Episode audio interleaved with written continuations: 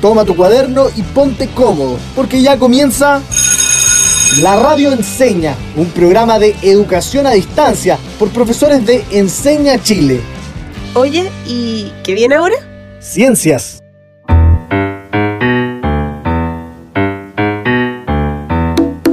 Hola, sean todas y todos muy bienvenidos a un nuevo capítulo de La Radio Enseña Ciencias.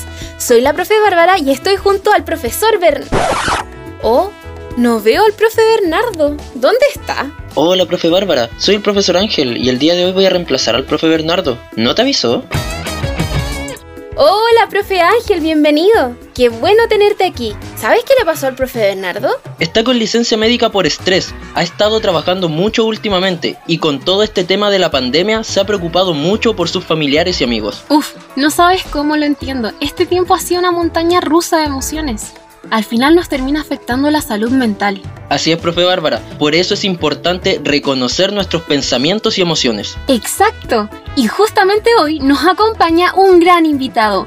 Benjamín es kinesiólogo y hace clases de química y biología en la comuna de Quinta Normal. Le gusta bailar folclore, tocar violín y hoy conversaremos de estrés y salud mental. Muchas gracias por la presentación chiquillos, me alegra mucho estar aquí. Aprovecho de saludar a todas y todos los auditores que en estos momentos nos están escuchando. He escuchado bastante el término salud mental, pero como que todavía no tengo muy claro lo que es. Yo te puedo ayudar un poco, profe Ángel. En capítulos anteriores hablamos de que la salud es un estado de completo bienestar, físico, mental y social, y no solo la ausencia de enfermedades. Exacto, profe Bárbara. Específicamente, la salud mental se refiere a un estado de bienestar por medio del cual los individuos reconocen sus habilidades, son capaces de hacer frente al estrés normal de la vida, trabajar de forma productiva y fructífera. Esto significa que el individuo puede realizarse emocional e intelectualmente. Hace un tiempo leí un estudio de la Sociedad Chilena de Salud Mental y decía que cerca de un 23% de la población chilena tiene un trastorno evidente en su salud mental. Muy buen dato, profesor Bárbara. De hecho, se estima que casi un 80%, es decir, 8 de cada 10 personas en Chile tiene síntomas de alteraciones de la salud mental que no han sido diagnosticadas todavía entonces es mucho más común de lo que pensaba, porque el 80% de todos los chilenos son más de 14 millones de personas. ¡Wow! Y atención, que estos datos son antes de la pandemia. Y por eso la preocupación es aún más grande, ya que la situación que estamos viviendo tiene muchos factores críticos que pueden aumentar estas cifras. Claro que sí. Mm, reflexionemos. Algunos factores que alteran nuestra salud mental podrían ser el encierro, la incertidumbre de lo que va a suceder, la preocupación constante por nuestra salud y de nuestra familia, la sobrecarga laboral de algunos, las altas tasas de cesantía, la crisis social y económica. Y a todo esto sumémosle el constante bombardeo de información del cual por cierto hay que estar muy atentos porque a cada rato salen con noticias o números falsos. Toda la razón. Para disminuir un poco la incertidumbre necesitamos noticias y números reales. Tratemos de encontrar fuentes confiables entonces. Porque, uff, con todos estos factores claramente andamos más ansiosos y en constante estado de alerta. Así es, profe Bárbara y profe Ángel. Esos y muchos más factores definitivamente harán que esta crisis sanitaria tenga consecuencias a corto, mediano y largo plazo en nuestra salud mental. Efectivamente, las enfermedades más comunes que afectan nuestra salud mental son la ansiedad, depresión y estrés. Hoy nos centraremos en el estrés y les cuento que además, durante el capítulo practicaremos técnicas para que todos podamos ayudar a disminuirlo. Genial, entonces estamos listos para partir con todo nuestro capítulo de estrés y para conocer más de nuestra salud mental. Queridos auditores, acompáñennos durante estos 30 minutos. ¿Qué sé yo? Hoy comenzaremos escuchando a nuestros estudiantes en nuestra sección ¿Qué sé yo sobre estrés y salud mental? Primero les quiero mencionar que la salud mental aborda muchos aspectos y que el capítulo de hoy solo hablaremos del estrés. Invitamos a los estudiantes a responder la siguiente pregunta. ¿Qué es para ustedes el estrés? Ahora escuchamos a Matthew, de cuarto medio, quien nos habla desde Villa Alemana. El estrés es un sentimiento de tensión física o emocionalmente que el cuerpo genera tras vivir una situación o un pensamiento que nos genere frustración, eh, nervios o sinceramente un enojo. También el estrés es una una reacción del cuerpo tras exigir una demanda o un desafío. Y lo que podemos dominar como ansiedad es eh, cuando el factor estresante desaparece. Nuestro siguiente estudiante es Tomás de primero medio y nos habla desde quinta normal. El estrés para mí es cuando me pasa que tengo que entregar 40 tareas para esta misma semana y no tengo casi nada de tiempo para hacerlo. Muchísimas gracias Matthews y Tomás por compartir sus respuestas con nosotros. Yo creo que todos conocemos el estrés y nuestros estudiantes también lo manifiestan. Eso me hace pensar que sentirse estresado debe tener alguna utilidad, ¿o no? Así es, profe Bárbara. El estrés es la reacción de nuestro cuerpo a un desafío o demanda. Lo podemos ver cuando sentimos una tensión física o emocional. Ya sé, como cuando tienes esa sensación como un nudito en el estómago antes de una competencia, o la tensión física que sientes cuando tienes que hacer una tarea pero no la terminaste. El estrés también nos permite sobrevivir si nos toca enfrentar una situación de vida o muerte, ya que es un estado de activación que dependiendo de los estímulos externos puede ser positivo o negativo. Claro, nos moviliza y también nos mantiene alerta frente a los peligros. Atención. Esta es una función natural del estrés, prepararnos para la huida o el ataque de amenazas en nuestro entorno. ¡Qué bien! Parece que ambos hicieron las tareas que les pedí para hoy. Sí, estimados estudiantes y auditores, atención. El desafío para hoy es imaginar cuál sería tu reacción frente a diferentes situaciones estresantes. Para esto, la profe Bárbara nos contará una historia que deben escuchar con atención y en cada pausa en que se escuche el siguiente sonido, ustedes deberán escoger qué reacción creen que tendrá su cuerpo. Así es, tendrán que escoger entre las siguientes opciones. Opción 1. ¿Huirías? Opción 2. ¿Lucharías? Opción 3. ¿Te paralizarías? U otra. Por ejemplo, si yo me encontrara una serpiente en mi patio, seguro huiría. Lo importante es reconocer nuestras reacciones. Profe Bárbara, ¿estás lista? Recuerden escribir su reacción cada vez que escuchen este sonido. ¡Empecemos! La niña Ayla jugaba en el riachuelo cuando vio sorprendida que las piedras comenzaban a rodar como por voluntad propia y observó con espanto como otras caían. Solo entonces se dio cuenta que ella también temblaba. Se suponía que la tierra no debía moverse de esa manera. El riachuelo, que momentos antes corría suavemente, se había vuelto turbulento. Con olas agitadas que sacaban el lodo del fondo, los matorrales se estremecían muy cerca, los majestuosos árboles del bosque por el cual pasaba el río se movían violentamente hasta caer de forma estruendosa al suelo, a metros de la niña. La niña se vio sola, sin comprender qué había ocurrido. Sintió un ruido sordo que se convirtió en un estrepitoso rugido aterrador. Un olor repugnante surgió de una grieta que se abría en el suelo como si fuera el aliento fétido de la tierra al bostezar. Profe Bárbara, qué miedo vivir una situación de esas características. Yo me imaginé un terremoto. ¿Sabes qué pasó con la niña? Lo tendremos que averiguar en otro momento. O bien, pueden leer el libro El clan del oso cavernario de Jean-Marie Well. Ahora, auditores, ¿qué situación se imaginaron ustedes? ¿Y cómo se sintieron? ¿Y qué lección tomaron en cada pausa? ¿Qué habrían hecho ustedes? ¿Huir, luchar o paralizarse? Coméntenlo en nuestro Instagram arroba la radio No sé a ustedes, pero a mí se me pusieron los pelos de punta con el relato. Siento que viví el terremoto en carne propia. Me pude imaginar el miedo que sintió la niña. En este caso, se produce un estrés por miedo. Es una respuesta natural de nuestro cuerpo y nos ayuda a controlar las situaciones peligrosas. Puedes sentirlo cuando corres peligro y debes correr o luchar. Sí, se conoce como estrés agudo. También lo vives cuando haces algo nuevo o emocionante. Por ejemplo, cuando te preparas para competir en las alianzas del colegio. Es una respuesta natural que nuestro cuerpo necesita para enfrentar situaciones donde debemos estar más alerta. ¿Y cómo nuestro cuerpo sabe que tiene que ponerse alerta? Gracias al cortisol. Este amigo es una hormona que se libera en respuesta al estrés por las glándulas suprarrenales.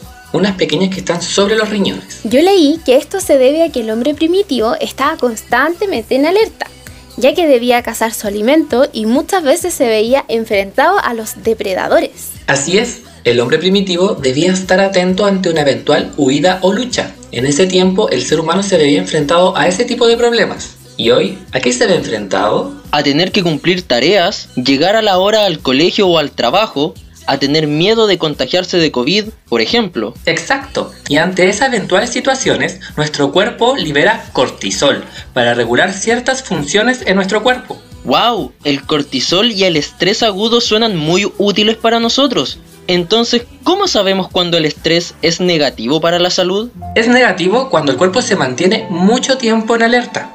Esto libera constantemente cortisol, lo cual es nocivo para la salud. A eso le llamamos estrés crónico. El cortisol en grandes cantidades y en tiempos prolongados, producto del estrés crónico, puede generar que bajen nuestras defensas ante enfermedades infecciosas. Así es. Además, ¿se acuerdan del capítulo sobre factores de riesgo cardiovasculares?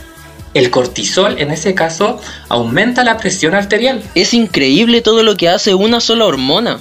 No solo eso, profe Ángel, el cortisol también está relacionado con los ciclos de sueño y en exceso puede provocar insomnio y por lo tanto problemas de concentración e irritabilidad.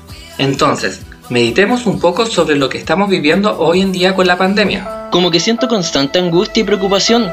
Entonces, ¿podría estar viviendo estrés crónico? Así es.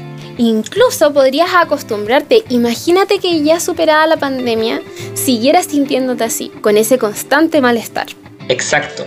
Cuando el peligro ya pase, en este caso la pandemia, el estado de alerta podría seguir en nuestro cuerpo y es cuando debemos pedir ayuda y seguir un tratamiento guiado por un especialista. Es muy importante estar atento a estas señales que nos entrega nuestro propio cuerpo.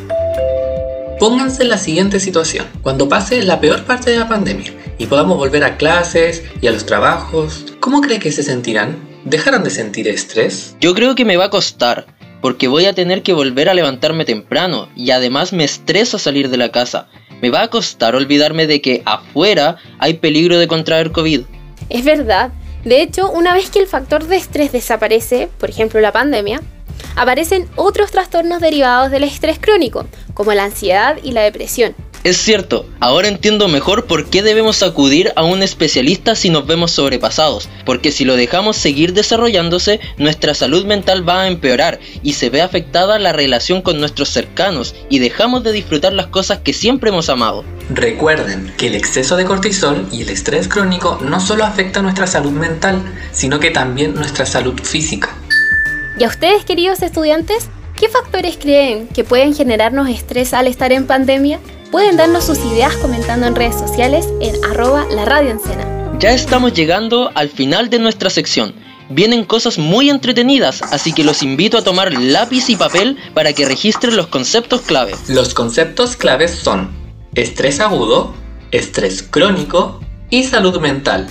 Estrés agudo como el que sintió Ayla durante el terremoto que abrió el suelo y botó los árboles. Muy bien, profe Bárbara. El estrés agudo nos permite sobrevivir y enfrentar situaciones de peligro. Es intenso y está presente por periodos cortos de tiempo.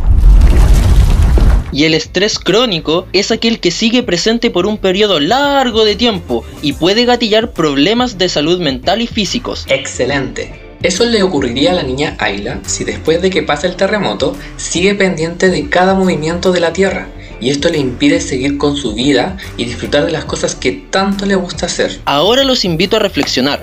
Ustedes profesores y queridos auditores, ¿qué hacen cuando se sienten estresados para que este no se convierta en crónico? ¿Cómo creen que podrían manejar estas situaciones en su vida? Los dejamos reflexionando sobre estas preguntas para que compartan con nosotros a través de nuestro Instagram arroba la radio Y por mientras nos vamos a una pausa.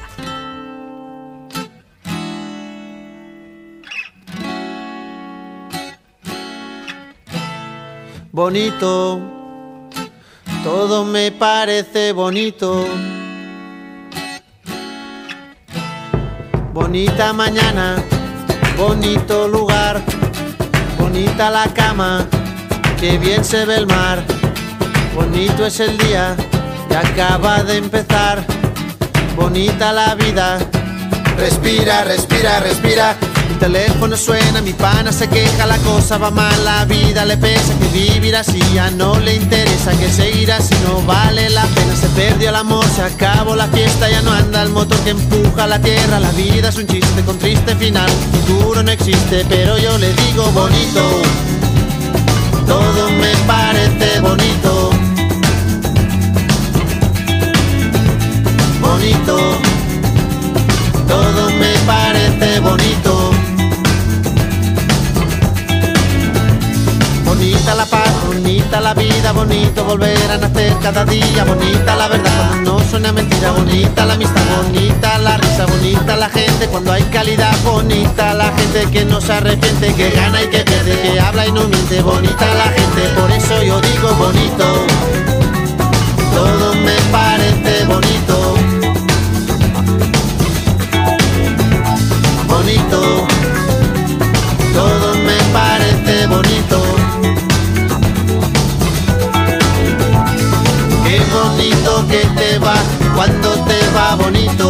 Qué bonito que te va.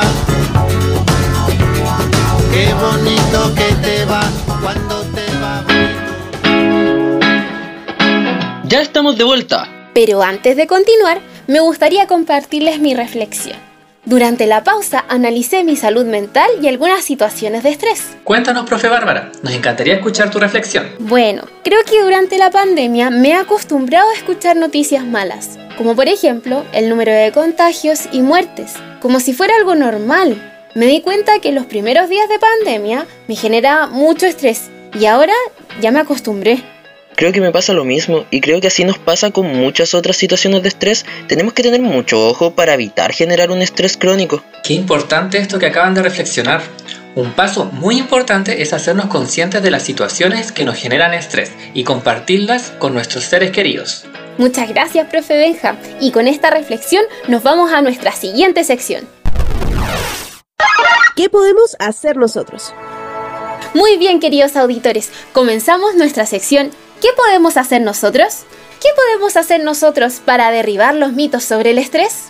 No tener prejuicios y no dejarse llevar por mitos falsos de la salud mental. Es por esto que esta vez queremos invitarlos a derribar algunos mitos sobre el estrés junto a nuestro invitado. ¿Qué te parece, profe Benja? ¡Qué buena instancia! Existen varios mitos relacionados con la salud mental y el estrés. Además, tenemos que ser siempre críticos frente a las fuentes de donde obtenemos información. Comencemos. Genial, yo quiero aprovechar de preguntar respecto a algo que me causó ruido cuando lo escuché de un amigo. ¿Es verdad que las personas que tienen problemas no lo demuestran? O sea que nunca podemos saber cuando alguien tiene problemas? Mm, muy buena pregunta, profe Ángel. Ese es completamente un mito. Porque generalmente las personas que tienen algún problema de salud mental lo demuestran de diferentes maneras, ya sea a través de actitudes, comportamientos o palabras. Claro, como los bebés, que si bien no saben hablar, demuestran de otra manera que están estresados. Por ejemplo, su llanto, las alteraciones de sueño, entre otras cosas. Qué buen ejemplo, profe Bárbara. Mitos como este provocan que a las personas les cueste hablar sobre su salud mental.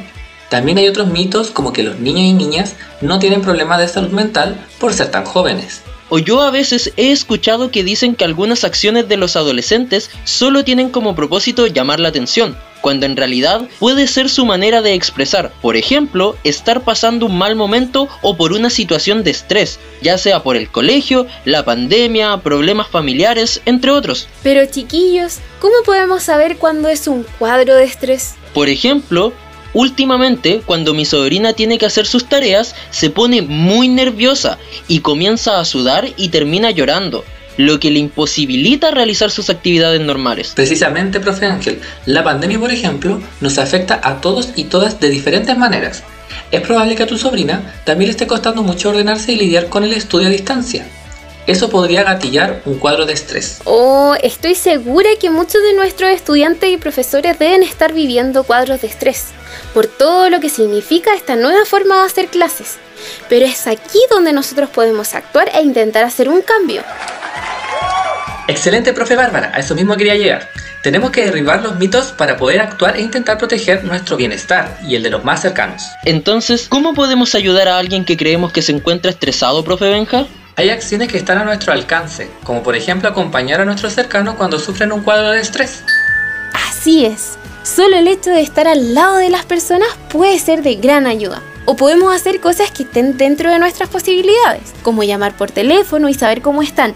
Eso puede marcar la diferencia. Buenísimo, eso último lo podemos hacer ahora, incluso en pandemia. Conversar con nuestros amigos y familiares, escucharnos unos a otros y darnos apoyo en las crisis que estemos pasando. Y también podemos intentar dedicarle más tiempo a actividades que sean de nuestro interés y nos generen sensación de relajo o descanso, como por ejemplo hacer ejercicio, leer, cocinar o escuchar la radio enseña.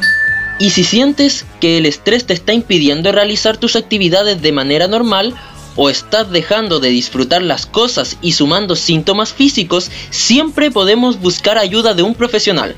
Así es, profe Ángel. Yo sé que si una persona tiene problemas de salud mental, puede asistir a un centro de salud como CESFAM o COSAM de forma gratuita para recibir un tratamiento.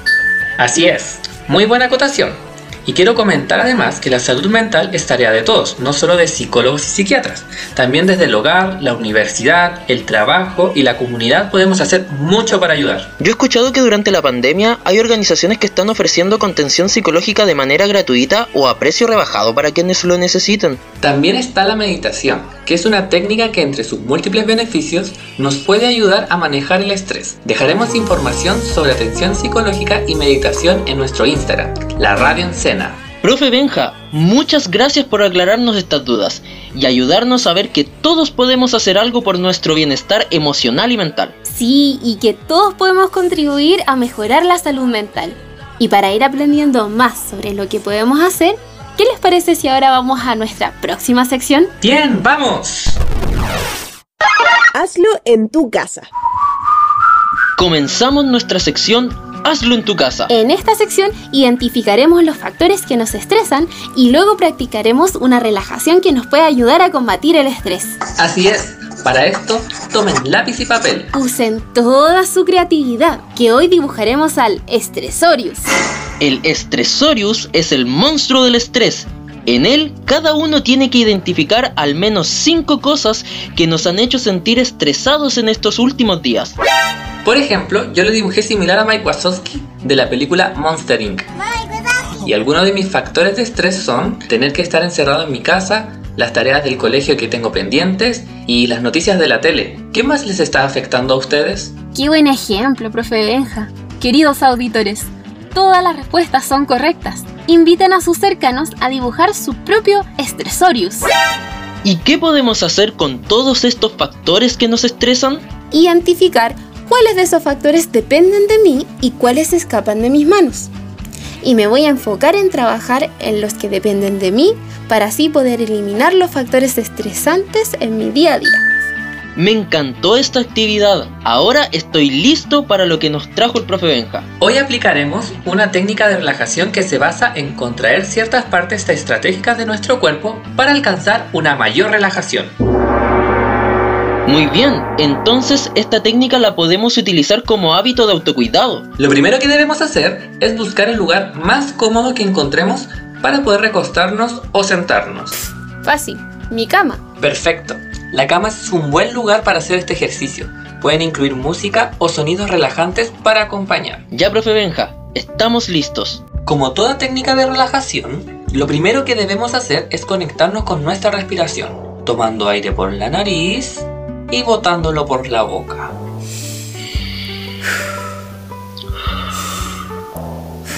Para lograr conectarse mejor con la respiración, pueden cerrar sus ojos.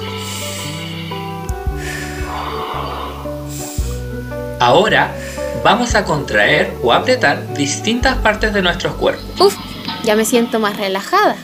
Partiremos por las piernas. Tomamos aire y mientras contenemos la respiración, apretamos fuerte, muslos apretados durante 7 segundos. 3, 2, 1 y botamos el aire y relajamos. Oh, ahora lo entiendo mejor. A mayor esfuerzo, mayor relajación. Ahora con las manos. Tomamos aire, mantenemos la respiración y apretamos las manos. Fuerte, fuerte, fuerte. 4, 3, 2, 1. Botamos el aire. Y relajamos. Ahora del asiento mis manos súper livianas. Qué increíble. Y por último, lo haremos con la cara. Apretaremos la cara como si la quisiéramos arrugar mucho. Entonces, tomamos aire, apretamos la cara, fuerte, fuerte, fuerte, fuerte, fuerte, mantenemos la respiración. 4, 3, 2, 1, listo. Botamos el aire y relajamos. Oh, qué bien me siento.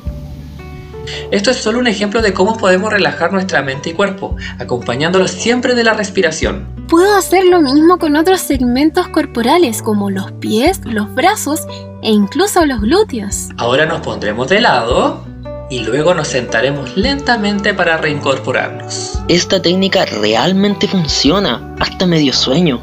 Sigan respirando profundo y abran los ojos. ¿Qué les pareció? Yo me siento muy liviana. Qué genial estuvo esto.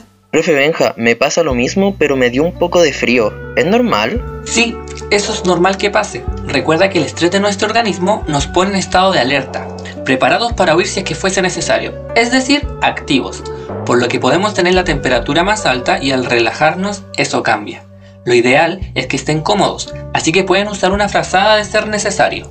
Recuerden, queridos auditores, que esta técnica de relajación la pueden hacer en todas partes de su cuerpo. Además, pueden realizarlo a diario como hábito de autocuidado. Así es, al igual que en el capítulo de salud y el de factores de riesgo cardiovasculares, estamos promoviendo una vida saludable en todas nuestras dimensiones. Ahora que ya saben cómo realizar esta simple técnica, les dejo el desafío a ustedes y a los auditores que las compartan con su familia, para que todos aprendan una técnica de relajación que incluso pueden practicar juntos. Oh sí, de todas maneras, profe Benja. Lo tendré presente cada día como un hábito. Queridos estudiantes, igual que la semana pasada, buscamos a la voz de la experiencia. En esta ocasión nos habla Melita Stotz, psicóloga y mentora de Enseña Chile. Escuchemos lo que dijo. Hola a todos y todas, mi nombre es Melita Stotz, yo soy psicóloga y vivo en Coyhaique, en la Patagonia chilena. Me contaron por ahí que los estudiantes de la radio Enseña se sentían muy estresados por la cantidad de tareas que estaban recibiendo en este periodo de cuarentena. Bueno, para no sentirse estresados por todo lo que tienen que hacer, les traigo los siguientes consejos. Primero, tienen que hacer una lista de todas las tareas que deben realizar. Segundo, las deben ordenar según su prioridad. Esta prioridad la pueden escoger ustedes mismos. Por ejemplo, pueden ordenar sus tareas según la fecha de entrega. Entonces dejan en primer lugar las tareas que deben entregar pronto y dejan al final aquellas tareas que deben entregar para la próxima semana o para las semanas siguientes. Tercero, es establecer una rutina de trabajo. Nos sirve que dediquemos cuatro horas seguidas a hacer tareas porque el cerebro humano está diseñado solo para mantener la concentración hasta 45 minutos. Por lo tanto, les recomiendo dedicar una hora tempranito en la mañana, una hora al mediodía y una hora en la tarde. Si esto lo mantienen durante todos los días, pronto lograrán establecer una rutina que les permitirá desarrollar todas las tareas que les pidan los profesores. Y si lo vemos a grandes rasgos, una hora en la mañana, a mediodía y en la tarde, no son tantas horas en las que nos tenemos que sentar. Y por último, tener un lugar específico para anotar toda esta organización. Puede ser en un calendario, en un cuaderno o en una agenda. Lo importante es que siempre anoten en ese lugar las tareas que deben realizar. Así pueden llevar un registro de lo que han hecho y lo que les falta por hacer. Además, su cerebro descansará porque ahora es el papel quien retiene la memoria de lo que hay que hacer y no sus cerebros. Entonces, haciendo una recapitulación de las cosas que deben hacer, es primero generar una lista, segundo, establecer la prioridad, tercero, tener una rutina dentro de la casa y cuarto, tener un lugar donde escribir esta organización. Espero que estos consejos les ayuden a bajar los niveles de ansiedad y estrés al verse enfrentados a tanto trabajo. Si se organizan y respetan esa organización, lo van a lograr. Confío ustedes. Oh, profes, ya estamos llegando al final del capítulo y quiero decir que me encantó estar acompañando a Bárbara y a Benja. Gracias, profe Ángel, por estar hoy con nosotros. Espero que nuestros auditores hayan disfrutado del capítulo tanto como yo. Qué contento estoy de que hayan disfrutado el capítulo, sobre todo en estos momentos en que es clave cuidar nuestra salud mental y estar atentos a cómo manejamos el estrés y cuándo nos estamos sintiendo estresados.